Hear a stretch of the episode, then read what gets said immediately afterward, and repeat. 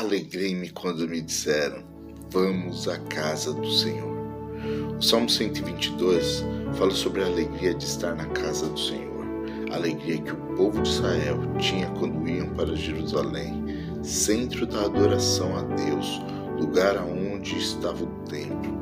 O salmista destaca também sobre o lugar para onde sobem as tribos do Senhor, faz uma referência à comunhão do povo de Deus. Vivemos recentemente nessa pandemia uma fase de distanciamento em que tivemos que manter o templo fechado. Tínhamos nossos cultos e reuniões todos online. Conseguimos manter as programações da igreja ativas, porém um distante do outro. E estávamos distantes também do templo, a casa de Deus.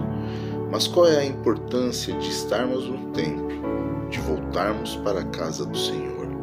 No Salmo 27, 4 e 5 diz: Uma coisa pedi ao Senhor e a buscarei, que possa morar na casa do Senhor todos os dias da minha vida, para contemplar a formosura do Senhor e aprender no seu templo. Pois no dia da adversidade ele me esconderá no seu pavilhão, no oculto do seu tabernáculo me esconderá e por-me-á sobre uma rocha. A casa de Deus é um lugar de aliança entre Ele e os homens. Na casa de Deus há comunhão entre o seu povo, o corpo de Cristo. Nesse retorno, convidamos você para estar conosco.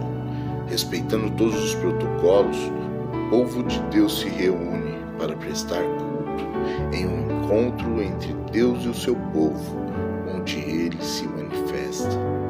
Nós, da Igreja Metodista em Vila Maria, te convidamos a voltar para a casa do Pai. Vem ser igreja conosco.